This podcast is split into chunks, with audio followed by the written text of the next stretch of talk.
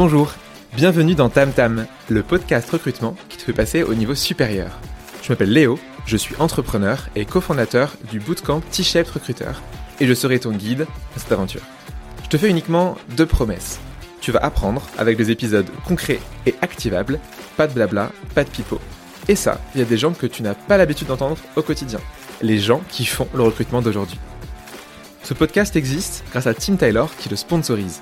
Tim Taylor, c'est l'ATS qui m'a fait aimer les ATS. L'outil le plus complet pour recruter plus efficacement en ayant toujours en tête l'expérience candidat et l'expérience utilisateur. Merci à Tim Taylor de te permettre d'apprendre les invités de ce podcast et de t'offrir, à toi qui nous écoutes, un discount bien sympathique que tu trouveras en description. Mais bon, assez parlé, place à l'épisode du jour, c'est parti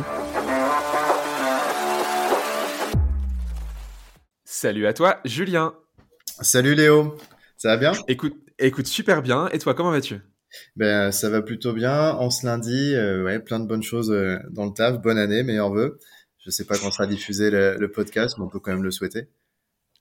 Ah, ça sera diffusé courant février, mais en effet, on peut le souhaiter. Et d'ailleurs, tu sais, j'ai vu ce matin, donc on est euh, là où on, enregistre un 16 janvier. Tu sais que c'est le Blue Monday aujourd'hui. Euh, c'est en théorie le jour le plus dépressif euh, de l'année, déprimant de l'année, parce que il fait froid, il fait gris, il pleut, il y a un vent de fou, et c'est là où les gens réalisent qu'ils ne tiendront pas leurs résolutions qu'ils ont prises il y a deux semaines. Et donc, ça a été prouvé scientifiquement que c'est le jour où les gens sont le plus déprimés de l'année. donc, écoute, nous on va on va aller contre le Blue Monday et faire un épisode plein de bonne humeur. Euh, et donc pour commencer euh, directement, allez on fonce euh, dans l'intro Julien. Ma question pour toi, pour les gens qui ne te connaissent pas, qui es-tu Julien? Je suis à la base formé en, communication, il y a, ça remonte à un moment déjà, et j'ai fait pas mal de choses dans le journalisme, la communication événementielle et même la restauration avant... 15 ans après l'adolescence, avant une rencontre, une retrouvaille plutôt avec Carole David, qui travaillait dans un cabinet de recrutement et qui avait chanté dans un groupe de rock avec moi quand on avait 16 ans et qui a posté après un contact sur LinkedIn, a posté un sourcing game. Je savais pas ce que c'était, je m'ennuyais dans mon travail à l'époque et ça a été euh, le coup de foudre. Surtout la dernière question après un jeu d'enquête qui disait euh, voulez-vous considérer ce questionnaire comme une candidature? Et c'était tellement what the fuck que euh, que forcément oui. Et ça a donné lieu à une discussion avec elle une discussion avec le cabinet l'étincelle RH et qui m'a hmm. présenté le métier du sourcing qui se retrouvait un petit peu au carrefour de plusieurs de mes expériences dans le marketing, la communication, l'écriture, la sémantique, ces réflexes-là. Et, euh, ben, j'ai embrassé le métier euh, totalement parce que c'est euh, la complétude du métier m'allait parfaitement et j'arrivais sans a priori sur le métier justement ou sur les RH, donc tout à apprendre et j'ai foncé dedans.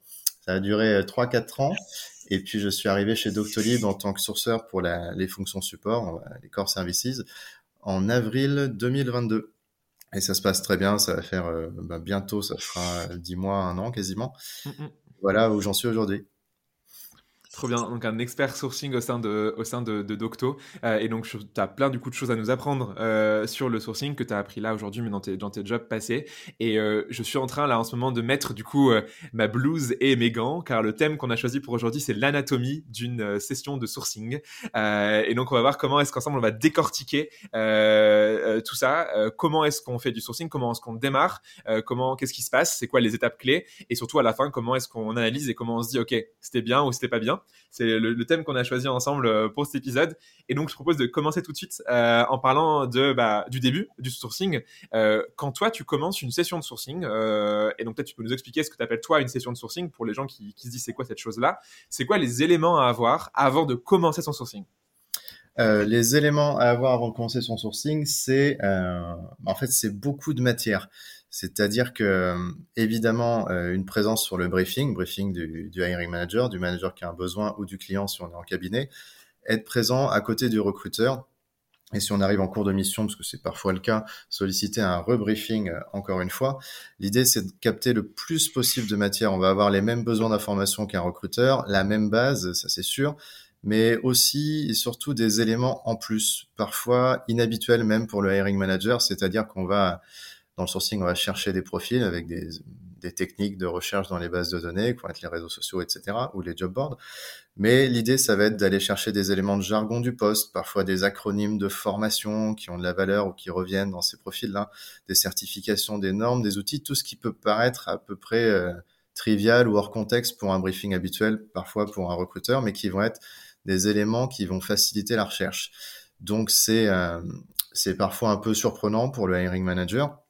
L'idée, c'est pour éviter d'assommer le, manager qui exprime son besoin de questions. L'idée, c'est peut-être simplement de le faire parler un peu plus ou d'orienter cette conversation, d'où le fait d'avoir besoin d'être présent. On peut même euh, demander euh, un petit échange avec quelqu'un qui occupe le poste ou qui l'occupait ou une autre personne de l'équipe, mmh. juste pour faire parler les gens, parce que le sourcing va être beaucoup lié sur les éléments de langage, beaucoup lié aux éléments de langage, plus qu'un profil qui va avoir qui va être une liste de critères pour le sourcing, dans les éléments à réunir avant de commencer, c'est vraiment avoir du verbatim, de l'expression, du jargon. C'est essentiel pour euh, associer des mots-clés et faire nos recherches. Et on va se dire que parfois le sourcing n'est pas invité euh, dans certaines entreprises ou, agences au briefing et c'est euh, potentiellement une grosse erreur parce que chaque personne entre entre l'information, entre le hiring manager qui fait son briefing au recruteur et le sourceur va représenter un filtre. Et c'est en fait essentiel pour commencer une mission, peu importe que ce soit corporate ou, en agence, de créer un canal de communication privilégié avec la source d'information, qui est la personne qui exprime son besoin.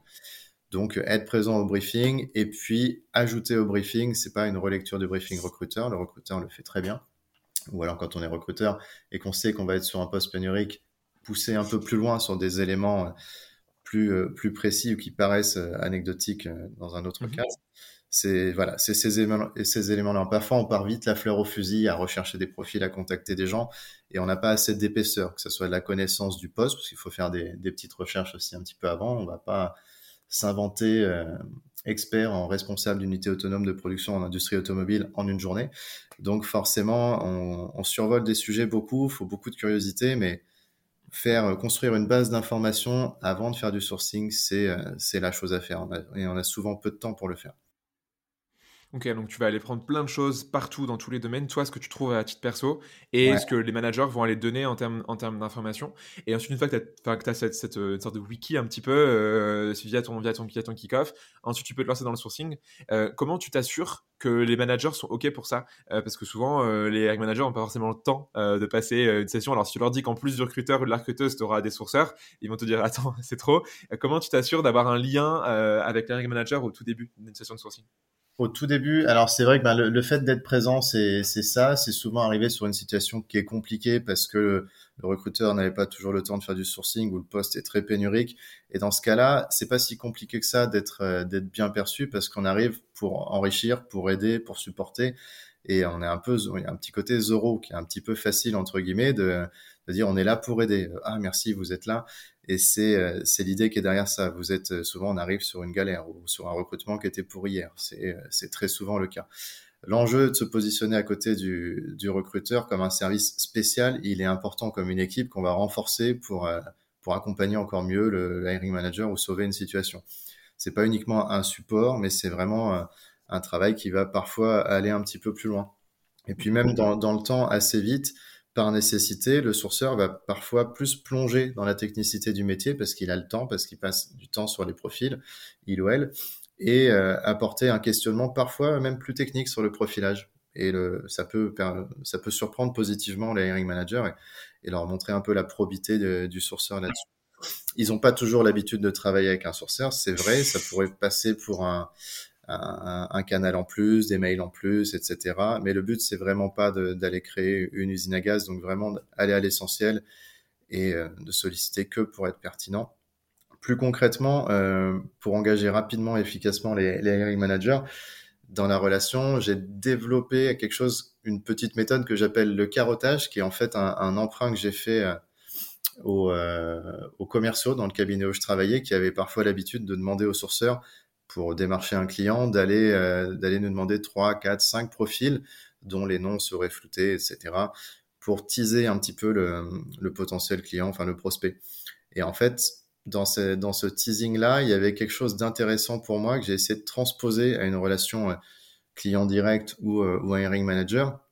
Du coup, l'idée pour moi, c'est dès le brief de placer cette première action qui est le carottage en expliquant au hiring manager que je vais, dans les 24 heures suivantes le briefing, envoyer un premier extrait de mon sourcing dans lequel je vais mettre 8 à 15 profils, ça dépend, euh, volumétrie est, variable. Mais surtout, dedans, je vais inclure des profils, oui, qui cochent toutes les cases, euh, le check de tout ce qu'on a vu euh, sur le briefing, mais surtout des profils dont je pense qu'ils vont être hors scope, des profils out ou no go, peu importe comment on les appelle, et des profils qui vont challenger les critères évoqués où on a dit un peu oui oui au briefing, mais ça génère quand même du flou ou des paradoxes ou des contradictions. En gros, c'est surtout cela. Mais je le fais pas comme un piège où je dis voilà mon extrait sourcing, quels sont vos retours. J'indique que je vais mettre des bons profils qui cochent toutes les cases qu'on a vues ensemble, des profils qui sont out et des profils qui challenge les, zones de flou. Il n'y a pas, a pas l'idée de piéger le hiring manager, mais juste de le teaser et de lui faire comprendre bah, déjà que j'ai une action rapide et que je vais attendre son retour pour lui faire gagner du temps uniquement sur les, euh, sur les profils pour lesquels ça vaut pas le coup de creuser pour lui euh, ou pour elle. C'est euh, voilà, souvent euh, c'est perçu comme généreux et le hiring manager va même donner des retours sur les profils positifs parce que il ou elle est enthousiaste sur les bons profils alléchants qu'on a qu'on a pu trouver. Mais ça fonctionne bien parce que ça installe aussi dès le début un engagement sur le rythme. C'est-à-dire je fais l'effort 24 heures après de tout de suite donner de la matière en expliquant aussi que c'est pour pas se taper le mur deux semaines après, c'est-à-dire qu'avancer en sous-marin et se rendre compte plus tard qu'on n'était pas aligné, c'est une perte de temps qu'on a tous plus ou moins déjà vécu il y a toujours ce premier réalignement après quelques premiers screens ou autres. Si on peut gommer ça dès le début, une partie de ce mur-là, euh, c'est pas mal. Et surtout, bah, le hiring manager comprend que sa réactivité, qui est, si on met une personne en plus que le recruteur sur la search, c'est qu'on engage des moyens, a lui aussi de faire montre de réactivité vis-à-vis de ça. Donc, j'envoie ce carottage et souvent, euh, en deux jours à peu près, exceptionnellement, ça peut prendre plus de temps, mais le hiring manager euh, est, est, enthousiaste et, euh, et, envoie ses retours et paf, c'est parti. On a quasiment déjà gagné deux semaines et potentiellement éviter euh, deux trois premiers couacs au bout d'un mois. Ça marche très fort. Et ça, tu fais ça juste après le kick-off euh, T'envoies ça, tu fais le kick-off et dans la foulée, t'envoies le carottage? Je le fais, je me fixe 24 heures. C'est un petit challenge perso. Ok. Ça arrivait que ça dépasse un peu, mais, mais ouais, c'est important de le faire tout de suite, ne serait-ce que parce que le briefing, on prend des notes, les notes sont pas toujours parfaites, on peut perdre un peu d'informations dans la foulée. Quand c'est encore frais, ça vaut le coup de se prévoir tout de suite un premier sourcing euh, en sortie de briefing d'une heure, euh, une heure et demie, voire deux heures, enfin plus si on veut. Et ce sourcing-là, il est assez important parce que c'est le moment où on, déblaye un peu le terrain, on, fait ses premiers, ses premiers regards sur des, sur des mots-clés. Et attendre deux jours avant de faire ça parce qu'on avait d'autres rendez-vous, etc., c'est perdre une partie de l'information déjà. Donc ouais, je le fais. Et tu montes la, tes compétences euh, en le faisant assez vite après le kick-off et du coup les hiring managers en face se disent ouais c'est chouette, euh, la personne elle est réactive, elle a vraiment compris mon besoin, elle sait que c'est urgent et elle m'envoie des profils de, qualité et, et, ça du coup tu gagnes la confiance entre guillemets et le cœur de tes, euh, de tes hiring managers.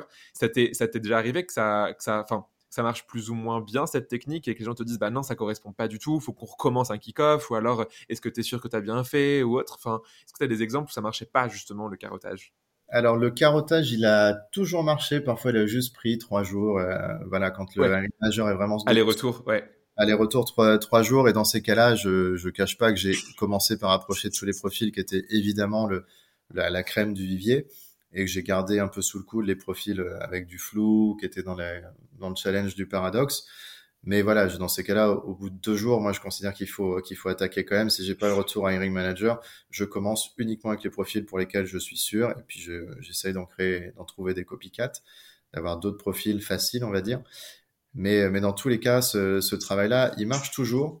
Et en fait, c'est pas qu'il va mettre en défaut, mais c'est plus s'installer une réciprocité. On est là pour aider. La réussite dépend euh, grandement de, de, de, votre réactivité au hiring manager. Et, euh, et, pour le coup, ça installe cette relation, bah, pas d'égalité, mais de mmh. collaboration, euh, bah, ouais, de réciprocité. C'est le bon mot en fait. Il y a un sens commun qui se crée. Il n'y a pas besoin de forcer. Euh, on montre qu'on est là pour servir. On fait l'effort. On est rapide. Euh, chacun a ses, son agenda, mais mais j'ai pas eu de, de mauvais cas là-dessus. L'important, c'est, et même pour les suites de missions, ça vaut pour le lancement et pour la suite, de toujours apporter de l'information, même dans les phases un peu plus mmh. molles de sourcing. Donc ouais, là-dessus, pas de, pas de souci. Quelque part, si... Euh, technique infaillible. Ouais, infaillible en tout cas, qui évite beaucoup d'écueils. C'est euh, plein de choses peuvent, euh, peuvent foirer ou capoter dans une relation, mais en tout cas, ça c'est une base solide parce qu'elle n'est pas, euh, elle est pas interprétable autrement comme que comme une volonté de bien faire ou de l'efficacité. C'est vraiment euh, se rendre compte au, au, bout de deux jours que qu'on allait dans le mur si on approchait ces cinq profils-là, ça vaut de l'or dans notre euh, temporalité. Ça, évite d'avancer sur un pré-screen, un screen avec le recruteur, même le recruteur peut être dans le flou sur certaines zones, comme nous, Euh, et puis après, de, se prendre un hiring manager mécontent, de recommencer tout parce que on en a fait, on en a approché 35 comme ça, et sur les 35, il y en a 20 qu'on aurait dû éviter depuis le départ. Si on peut éviter ça en trois jours, c'est plutôt pas mal. Ouais, tout le monde gagne du temps et ça, c'est, euh, euh, un avantage énorme. Et donc, ensuite, une fois que tu as, donc, t'as, lancé ça, ensuite, le process, entre guillemets, classique de recrutement continue. Donc, à la fois, les gens reçoivent de, de l'inbound, mais aussi les gens que tu leur envoies euh, et les air managers commencent à faire des entretiens et autres. Est-ce que tu as remarqué, toi, dans la suite du sourcing, donc une fois que le kick-off est fait, que ton carottage est terminé, que les hiring managers sont satisfaits, satisfaits de, de, de, ce que tu vas pouvoir faire comme boulot, quand on te préparait, tu me disais qu'il y avait des fois des, des, des, patterns, des répétitions, des actions qui arrivaient systématiquement, quasiment à chaque session, ou en tout cas fréquemment. Euh, c'est quoi, du coup, les, points communs que tu remarques, peu importe les profils, les hiring managers, qui arrivent quasiment tout le temps? Ouais, on peut. Le, sourcing, c'est un petit peu le, métier du flou artistique si on le regarde de, loin. Et en fait, avec le temps, que ce soit plusieurs missions ou plusieurs mois, je pense que chaque personne qui fait du sourcing, recruteur ou sourceur, commence, s'il regarde en arrière, à avoir des choses. On peut avoir l'impression qu'au-delà de la technique, des boléens, de la recherche, chaque mission est complètement différente, que les populations métiers sont extrêmement hétérogènes dans leur réactivité, dans leurs attitudes, dans leur façon d'être à l'aise au téléphone ou d'aller au téléphone euh, rapidement. En réalité, c'est plus que des points communs, alors qu'ils sont peut-être aussi liés à, la façon de fonctionner moi dans mon sourcing, mais il y a quand même des choses qui, qui reviennent. C'est hyper important à chaque arrêt de mission, qu'on est clôturé ou pas, de toujours prendre du temps pour regarder en arrière et puis petit à petit, assez vite finalement, on va se rendre compte qu'il y a des phases. Au début, on a du mal à, les écrire, on ne le voit pas tout de suite. Mais après plusieurs mois, si on fait ce travail d'analyse, on voit des patterns et ça, c'est hyper important parce que dans le sourcing, on va souffrir parfois de souffrir, c'est un grand mot, mais on va subir une pression qu'on va se créer soi-même ou qui va venir euh, du recruteur ou du hiring manager en cascade parce que à un moment, on va avoir l'impression qu'il n'y a pas d'actions qui sont menées ou qu'il n'y a pas le même rendement qu'un début de mission, etc. Et en fait, ça s'explique par des, par des phénomènes. Là, je, je parle beaucoup de, avec mes collègues là-dessus, en théorie, sur la temporalité du sourcing. Et en fait, c'est ça. Euh, je ne sais pas si on rentre dans le détail. Si? Allons-y. Ouais, ouais ah. c'est hyper intéressant. Ouais. Euh, bah, l'idée, l'idée, c'est par exemple de se dire, alors c'est bien sûr mes, mes constats et c'est pas, euh, c'est pas parole d'évangile, mais par exemple, au bout d'un moment, de constater que quand on fait une première vague de sourcing, on va appeler ça une vague, si c'est euh, pour certains c'est 15 profils, pour certains c'est 60, pour d'autres euh, c'est beaucoup plus et on peut peut-être parler de boucherie mais c'est pas le sujet. Mais, du coup euh, mais du coup admettons j'approche mes 30 profils jour 1 après le briefing, mon carottage et les retours du, du hiring manager, je lance mes 30 profils et en fait, ce que ce que j'ai constaté, peu importe les clusters, peu importe la rareté du métier, je fais mes approches. On pourra parler de comment, euh, comment faire des bonnes approches, mais c'est un autre sujet. Je fais mes approches sur mes 30 profils. À chaque fois, systématiquement, je vais constater ce que je vais appeler le flash. Ça, c'est une pure, euh, invention, mais j'ai pas d'autres mots. C'est qu'il va y avoir toujours entre 2 et 7 profils sur, euh, sur 30 ou une vingtaine qui vont répondre dans les 4 jours mais quasiment systématiquement. C'est ce qu'on appelle enfin, ce que j'appelle les 25-30 premiers pourcents de, de, de, taux de réponse, en fait, du début de mission. Et ça va aller très vite, tout de suite. Et ceux-là, c'est les profils, alors, qui vont répondre parce que s'ils avaient eu l'annonce sous les yeux, ils auraient, euh, ils auraient postulé, mais elle n'aurait pas parvenu. Il y a un inconfort où ils sont en train de se poser des questions. Très bien. Que ce soit des bons ou mauvais profils, le flash, c'est un peu le wow effect parce que à chaque fois que je commence une mission, je constate qu'il y a 2, 3, 4, 5 profils qui déclenchent tout de suite et tout de suite, je peux dire au recruteur ou à RI manager, c'est bon, j'ai un screen, euh, j'en ai deux dans la semaine. Hmm. Et c'est quel ce phénomène-là, c'est un petit peu le faux ami pour moi du sourceur parce qu'il va créer une attente ou une, une compréhension du rythme du sourcing qui est faux par la suite. Parce que dans ces 30 profils, on a donc ces 2 à 7 profils qui ont enclenché tout de suite, qui étaient identifiés comme des bons profils, très cool. Ça avance, mais qu'est-ce qu'on fait des, euh, des 20, 25 autres? Euh, la fameuse relance, euh, le travail de relance du sourceur. Et en fait, c'est là que ça devient compliqué en termes de temporalité parce qu'on a ce wow effect du début. Ça déclenche tout de suite, on a un sourceur sur la mission, euh, ça rentre dans le pipe, ça met des screens, tout ça. C'est génial. Sauf qu'après, il se passe à chaque fois un travail de relance qui est plus, pas pénible, mais qui est plus fastidieux, qui est plus long, qui prend du temps et qui pour autant, parce que dans ces, dans ces profils restants, il y a d'excellents profils qu'on avait identifiés, qui mettent du temps à répondre pour un millier de bonnes raisons, n'ont pas vu le premier message, sont pas disponibles, sont pas forcément tout de suite Et en fait, ce travail-là, c'est le travail de l'ombre. Parce que passer le wow effect sur cette première vague, soit on refait une autre vague de 30 profils et on essore très vite un vivier, ainsi de suite. On cherche nos 25% de, taux de réponse sur des, sur des coûts de 20, 30 euh, personnes. Mais on oublie les, on oublie les trois quarts des profils intéressants avec qui on a peu contact. Soit on rentre dans le dur, travail de relance, pour transformer euh, le reste de ces profils. Ça, c'est le money time pour moi. Euh, il peut y avoir dans le flash les premiers profils qui répondent instantanément, des profils qui vont au bout, en final, ou qui vont, qui vont sur un closing. Mais assez souvent, je constate que c'est dans le dur que sont, qu'ont émergé les profils les plus, dont la posture était euh, solide. Voilà, mais en tout cas, ce travail-là peut durer une semaine, deux semaines, ou le hiring manager, quand on est en, en réunion hebdomadaire, si on en fait ou autre, où on est sur expliciter ses actions. Alors j'ai relancé 20 euh, candidats, je commence à avoir un début d'échange avec un tel, un tel, mais c'est plus aussi sexy sur le papier pour le hiring manager ou le recruteur que c'est bon, c'est parti en, en, screen au téléphone tout de suite en, en 48 heures avec les premiers. Pour autant, ce travail-là, il a de la valeur parce qu'il va aussi faire grandir euh, notre connaissance du marché. C'est là qu'on va avoir beaucoup d'informations qu'il faut faire remonter, transformer en, en informations consommables, d'indicateurs ne serait-ce que j'essuie beaucoup de refus à l'écrit sur LinkedIn pour X ou Y raison, ou parce que euh, un tel débauche, un tel embauche, ou on n'est pas attractif sur la rémunération. Et ce travail-là, c'est euh, la phase de ce qu'on appelle le ventre mou. Il y a le flash qui déclenche tout de suite, le ventre mou, et puis une fois qu'on a fait ça, ou en parallèle, on construit la vague 2, etc. Si on se concentre de faire des vagues et de considérer qu'on a seulement les gens qui répondent au début, c'est 2 à 7 profils, bah, on passe à côté d'énormément de profils. Quand il n'y en a pas beaucoup, c'est d'autant plus compliqué. Mais surtout, on, passe à côté de toute la richesse du, sourcing et les informations marché. Euh, et, encore une fois, ces profils qui, pour des très bonnes raisons, euh, vont mettre trois semaines à transformer euh, en je veux entamer un process, c'est bon, j'ai pu me projeter, etc. Donc ça, tout ça, ça s'explique et en être conscient, c'est voir venir, c'est voir venir la, la, descendante entre guillemets, c'est dire bon, mon flash est passé, je rentre dans le ventre mou, je commence à préparer ma deuxième vague, je fais mes relances. Mais, euh, mais voilà, faut que j'explique euh, au business que euh, voilà ce qui se passe, voilà pourquoi ça prend dix jours, que ce qu'on a eu au début, on va le revoir après.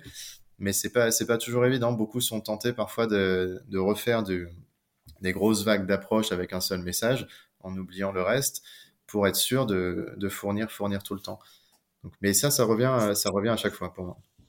C'est fondamental ce que tu dis là et il faudrait que tous les gens qui font du sourcing euh, l'écoutent.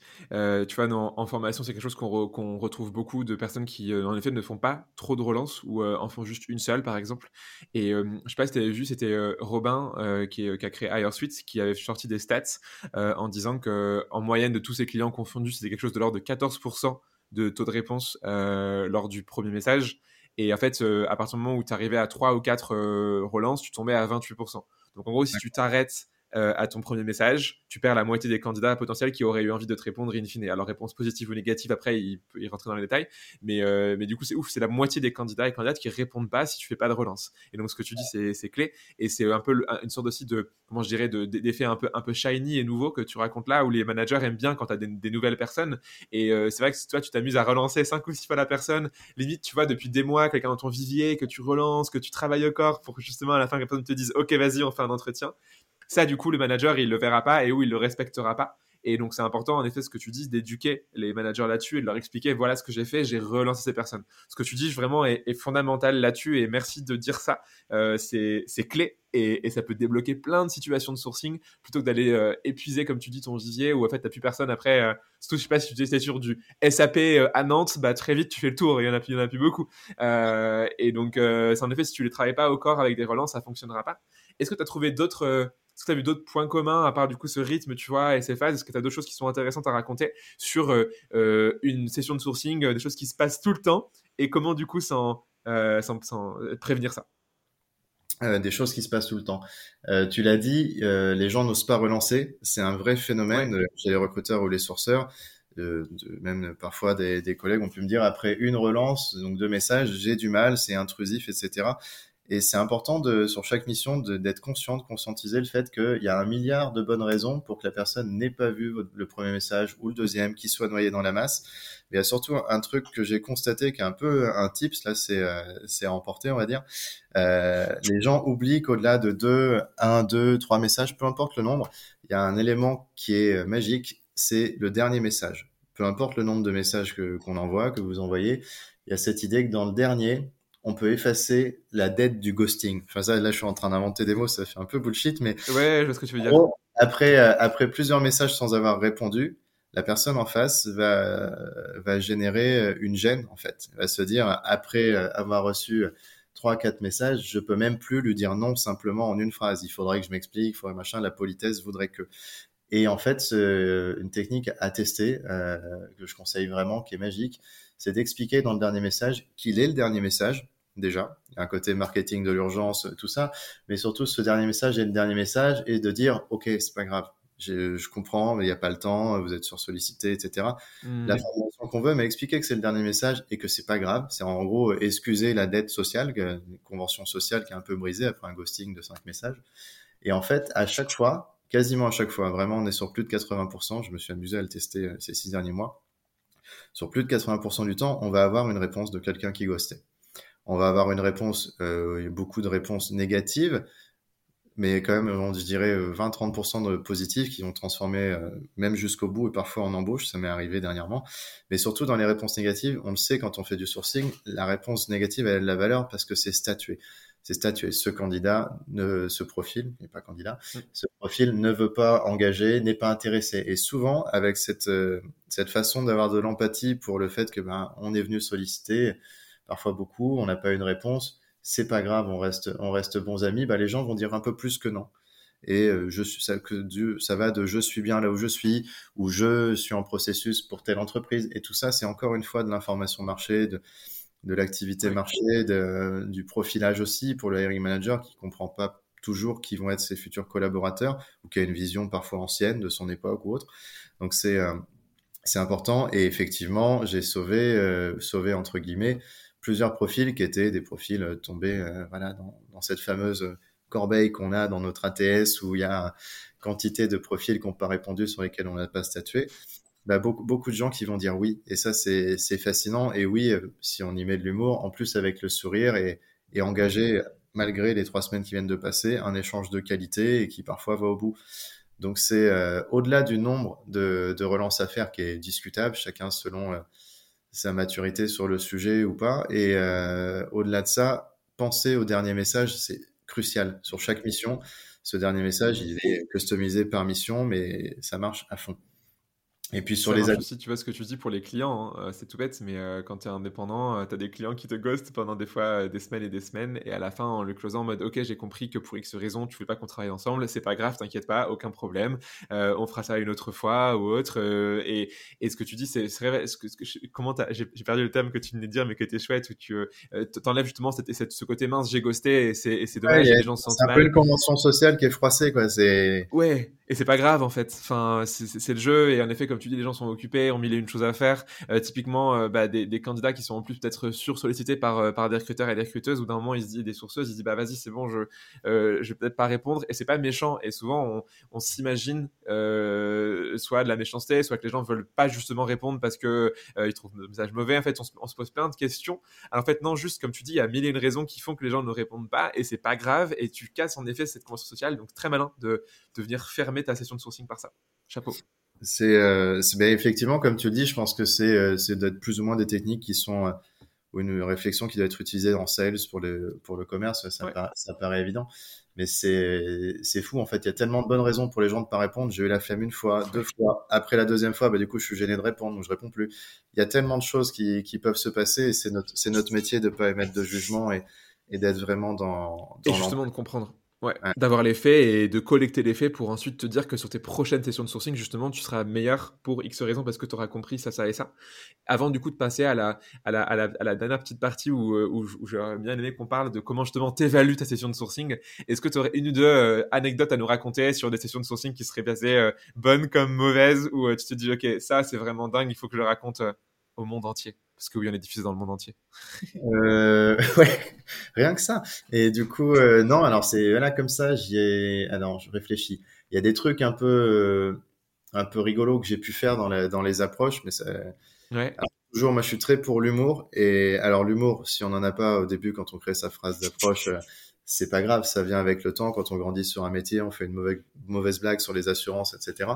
Je, suis très dans l'humour quand c'est possible, et même plus c'est haut perché, plus c'est exécutif, plus c'est leadership, euh, nanani nanana. Plus les gens sont dans, supposément dans un formalisme bien ancré, plus ils sont soulagés de pouvoir avoir euh, cet échange qu'on leur propose, qui est un peu la, la soupape, l'avant-porte d'entrée du processus sérieux avec une posture plus engagée on est ça, il faut qu'on soit capable, quand on source, de créer ça, cette, euh, cette antichambre euh, du process vraiment, euh, vraiment formalisé avec un cadre et un engagement. Et c'est ce ton-là qu'on doit adopter. Bah, du coup, je fais des blagues. Euh, et en fait, quand on est sur un, profil a priori hyper sérieux, costard trois pièces, euh, tout ça, et qu'on fait une blague, on se dit je vais me faire, euh, je vais me faire bâcher, c'est pas, c'est pas possible, mmh. c'est ça reste respectueux. Hein. Et de voir que les gens rentrent avec plaisir dedans et enchaînent sur la blague et qu'on finit par faire cinq messages de réponse où c'est uniquement de la vanne sur sur vanne, avant de dire bon, on en, on en parle.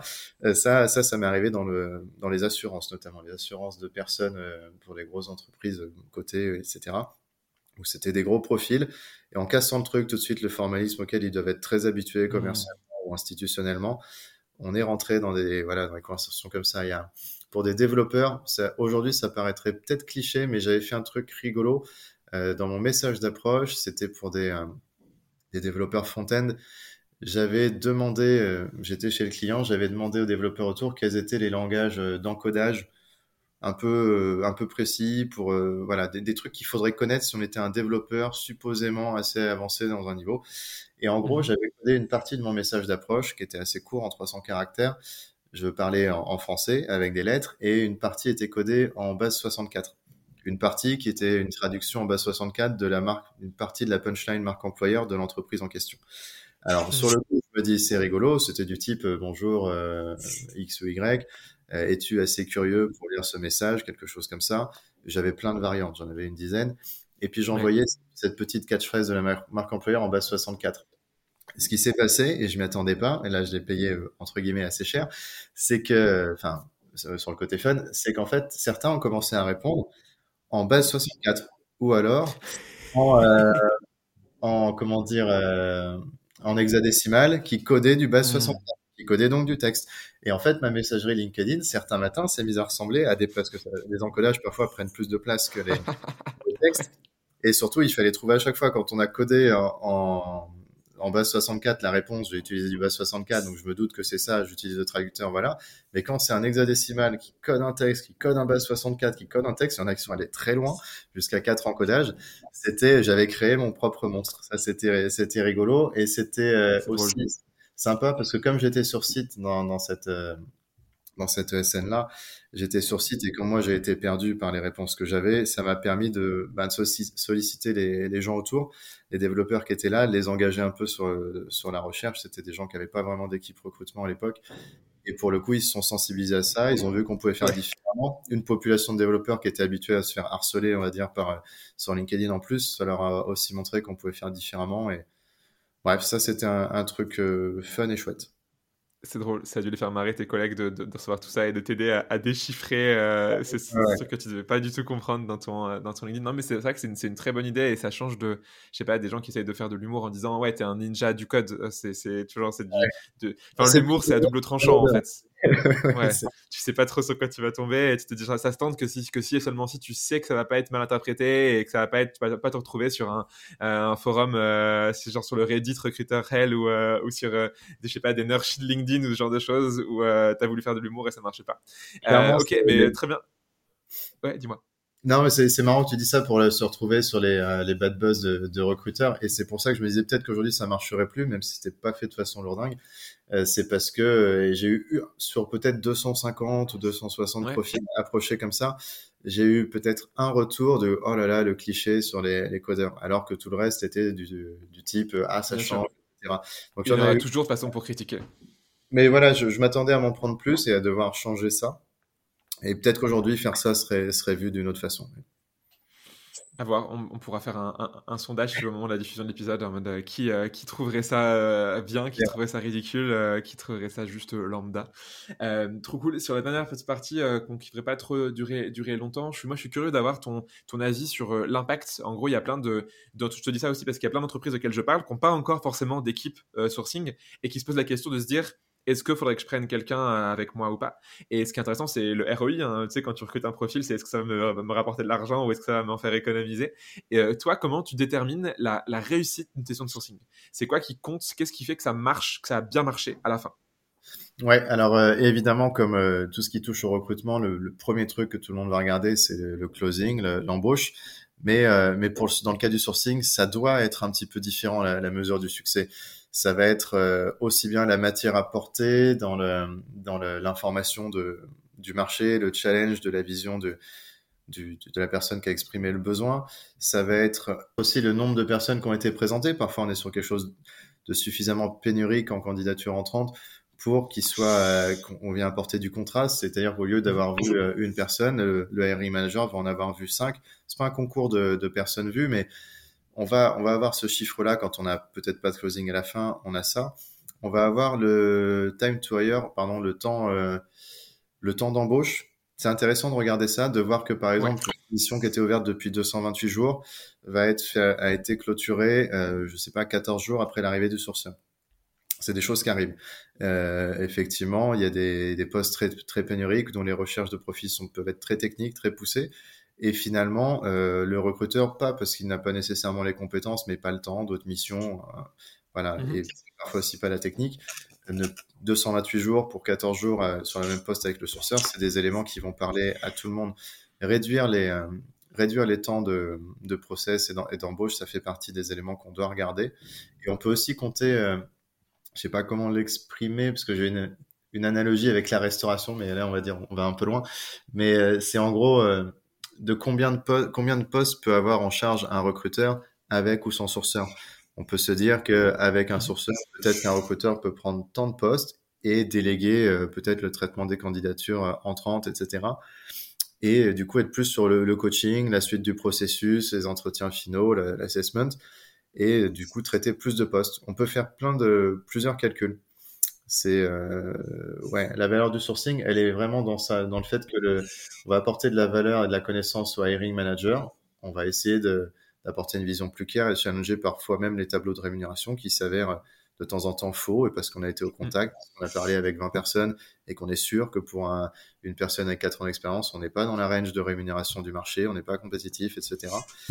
Les, les closings, bien sûr, le nombre d'offres apportées, euh, même si elles sont refusées, le nombre d'offres apportées par le sourcing, le nombre de personnes présentées euh, au hiring manager ou qui avancent en, en final. Mhm. Ces, éléments-là, on peut les regarder. Mais plus que ça, euh, personnellement, moi, après, si on parle plus euh, ROI vraiment, bah, c'est vraiment un, succès quand la relation est créée avec le hiring manager, qu'on a euh, un hiring manager qui a gagné en connaissance sur son marché, mais aussi sur le recrutement en général, et qui nous fait plus confiance. Ça veut dire que la prochaine fois, on va prendre des raccourcis. Il sera peut-être de façon plus claire rationaliser son mhm. besoin et, tout, tout ira plus vite. C'est une construction aussi dans le temps qui, qui va être efficace. L'année que tu proposes, et en fait, c'est presque un, enfin, c'est pas un KPI, c'est juste un impact humain et il est très vrai. Plus tu vas créer de la confiance avec tes managers, plus du coup, ils verront aussi euh, l'avantage de, de, faire du sourcing. Et c'est ça vaut, je pense, pour tous les métiers. Tu vois, quand quelqu'un que tu connais, enfin, un métier que tu connais pas trop te dit, bah, ok, faut que tu travailles avec. Au début, tu doutes, tu te dis, est-ce que c'est vraiment utile? Et ensuite, tu te dis, ok, non, je vois l'intérêt, je vois l'impact que ça peut avoir. Et donc, je recommencerai sans problème à, à travailler avec ces métiers-là. Et donc, c'est là où, le, où justement les, les sourceurs peuvent gagner euh, un, avantage énorme euh, en gagnant cette confiance avec tout ce que tu as proposé comme, euh, méthode du début à la fin, gérer le rythme, le carottage au début, être vu comme vraiment la personne qui connaît le mieux les, les, candidats et candidates au quotidien et qui peut amener des insights marché. Trop bien, merci Julien. Et du coup, les KPI que tu utilises, toi, c'est quoi? On entend plein dans tous les sens, chacun a ses propres KPI. C'est quoi les tiens, les, tes préférés et pourquoi? Euh, bah, du coup, il y a l'indétrônable euh, taux de retour, le response rate euh, au premier message, qui, même s'il n'est pas suffisant, est quand même un, gros indicateur. Euh, voilà. Après, euh, pas fixer de standard dessus. On peut entendre euh, qu'à partir d'un certain pourcentage, c'est satisfaisant. Je pense qu'on peut se challenger là-dessus. Il y a le taux de profil intéressé in fine qui est très chouette. C'est-à-dire que sur ce taux de, de, personnes qui ont répondu, combien vont vraiment enclencher soit un screen, soit une demande d'information poussée. Ça peut être des échanges par messagerie LinkedIn, SMS ou autre.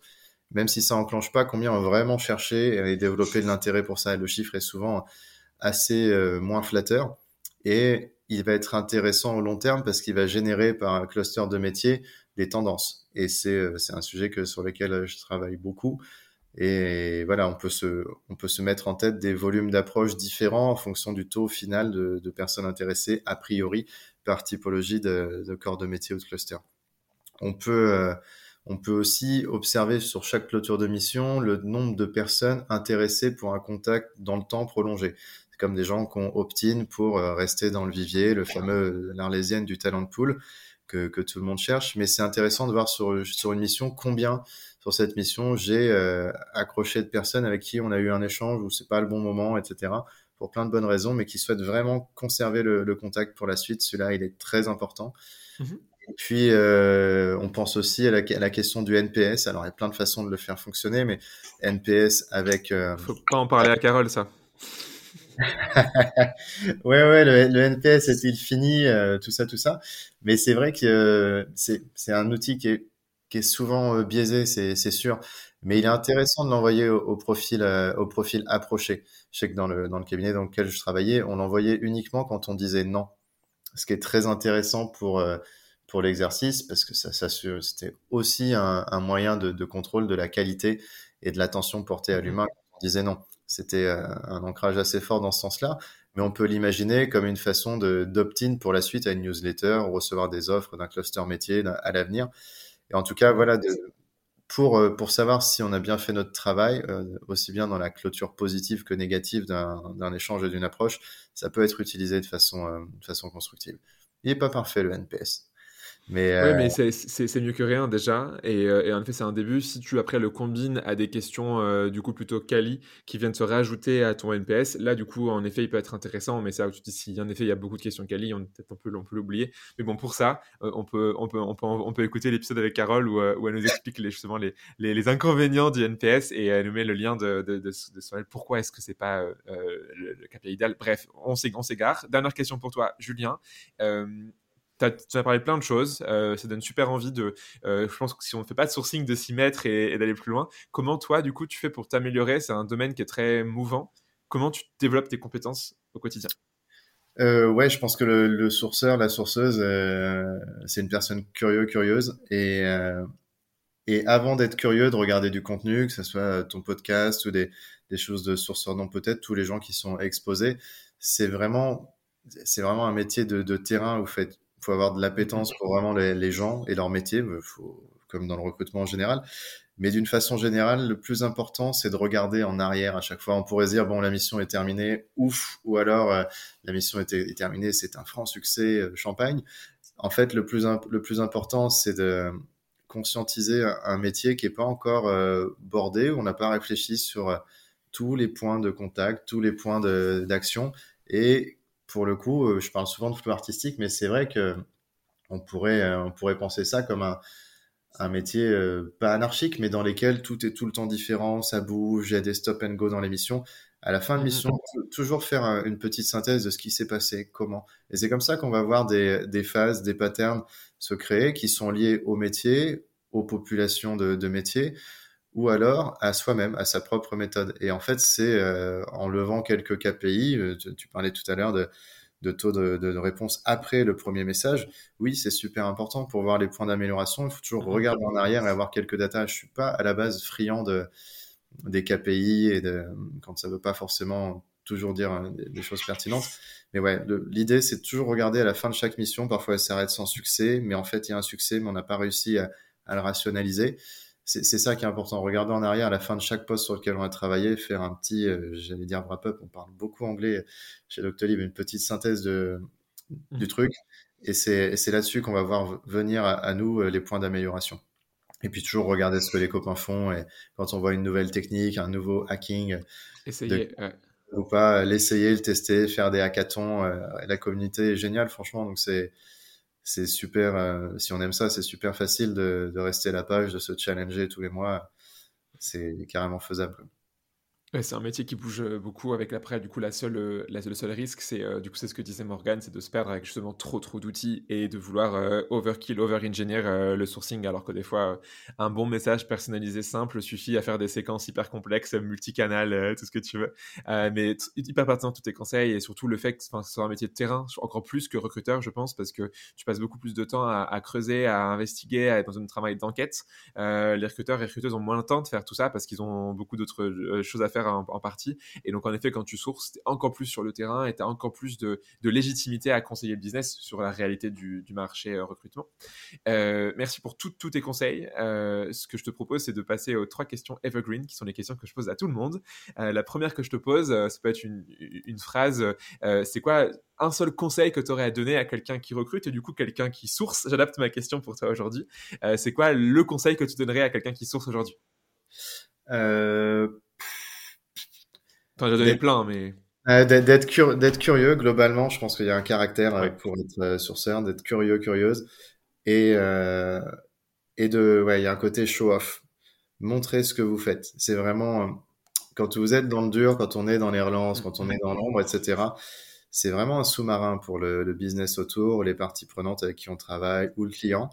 Et on a l'impression qu'on ne peut montrer que le succès ou la finalité montrer, euh, parler de ce que vous faites aux gens avec qui vous collaborez, ils comprendront mieux les phases de pression que, que vous subirez euh, et ça vous rendra la vie plus facile et eux grandiront dans leur compréhension de votre métier.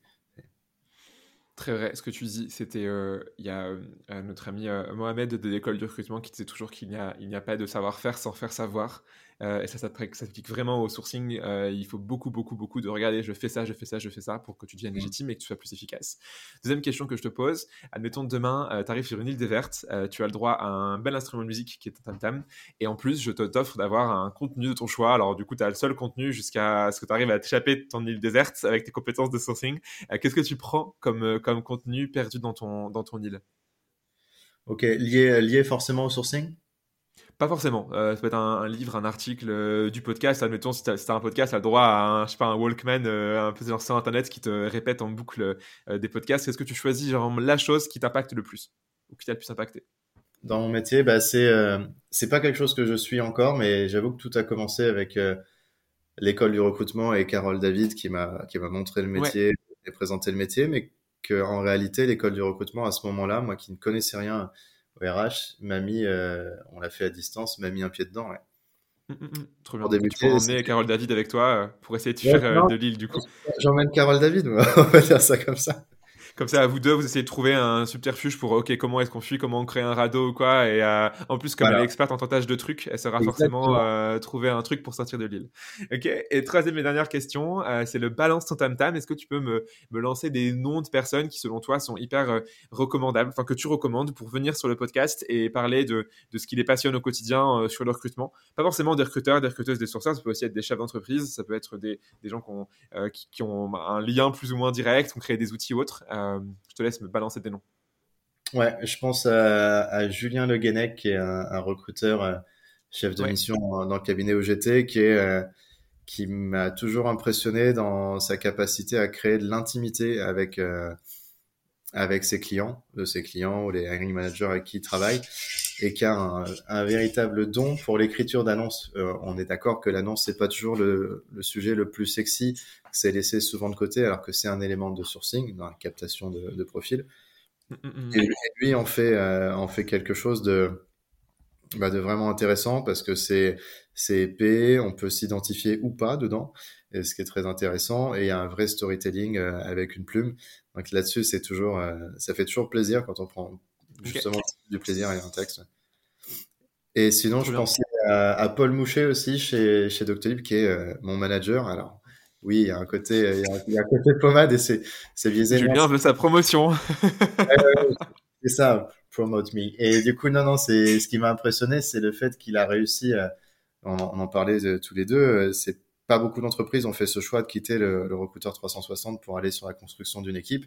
Euh, même si c'est mis sur le papier et que c'est décidé en leadership, dans les faits, il y a de la complexité à construire ça, à installer ça, à placer les, les sourceurs dans les équipes. Il n'y a pas toujours, euh, c'est pas toujours évident en termes de fonctionnement, le, recrutement étant un métier de performeur, parfois en cabinet, etc. Donc installer ça est vraiment un challenge et, et je trouve que ce qu'il a créé pour nous dans son équipe, est vraiment un super cadre. C'est, très sain, on a encore énormément de choses à faire. Donc voilà, mais bon, on va dire ça c'est biaisé, c'est trop pour la promotion. Et bah, en fait, Carole David, mais elle est déjà venue parler dans, dans ton podcast. Et... Ouais, mais euh, pas grave, elle nous écoutera et elle sera contente. ouais, bah Carole David, un grand merci parce que le, le tentage de trucs, euh, voilà, c'est je suis devenu sourceur euh, parce qu'on a échangé au téléphone, parce qu'elle a posté un sourcing game qui a été créé par elle et d'autres. Mais voilà, pour, euh, pour ce qu'elle sait faire, est-ce qu'elle sait remettre en question métier, euh, Carole. Mais c'est génial, merci pour tous, ces, pour tous ces noms que tu nous as dit, tous ces conseils que tu as donnés au global sur l'épisode. Euh, c'est euh, génial de tout ce que tu as pu faire, enfin ce que, ce que tu fais aujourd'hui sur le, sur le sourcing. Ça va aider plein de gens qui vont écouter et, euh, et beaucoup qui voient le sourcing comme une corvée comme quelque chose d'intéressant et d'épanouissant et, et, euh, et, genre de d'un point de vue intellectuel c'est trop intéressant pour le, le, sourcing et en plus ça marche d'un point de vue business sur notamment plein de profils qui sont extrêmement sollicités ou autres donc merci pour tous tes conseils. C'était un plaisir de t'avoir sur le podcast Julien. Est-ce que tu as un, un, mot de la fin? Moi ça va il y a un silence donc je pourrais carotage. Ouais carotage. Carotage, carotage le mot de la fin. Ouais, allez ça, on part là-dessus. Merci à toi, passe une bonne, euh, bonne fin de journée et à la prochaine Julien. Merci beaucoup Léo, salut. Et c'est déjà la fin. Merci d'avoir écouté jusqu'au bout. Si tu es encore là, c'est que ce podcast t'a apporté de la valeur. Si tu veux aider encore plus de recruteurs et de recruteuses à apprendre via ce podcast, tu peux faire trois choses. La plus simple, tu en parles autour de toi. Et Myriam, j'ai écouté ce podcast là, Tam Tam, vraiment bien, je te recommande. Numéro 2, tu peux aller noter 5 étoiles sur Spotify ou Apple Podcast avec un gentil commentaire en prime. Ça me fera chaud au cœur. Numéro 3, le top du top. Tu en parles sur LinkedIn.